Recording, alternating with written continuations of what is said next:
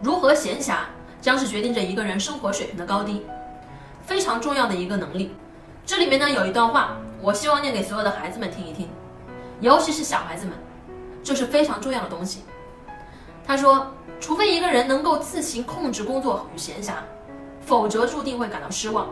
大多数的工作与闲暇活动，尤其是消极接受大众传媒的方式，都不是为使人变得更快乐、更有、更强有力而设计的。他们只是某些人赚钱的工具。一方面，如果我们听任他们得逞，他们就会吸干我们生命的精髓，只剩下一副空壳。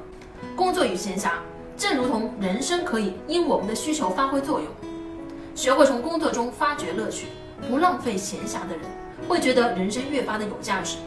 布莱特比尔写道：“未来不仅属于受过教育的人，更属于那些善于闲暇的人。”什么意思呢？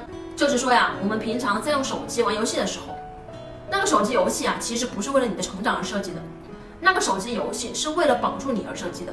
橱窗里有我为大家精选的。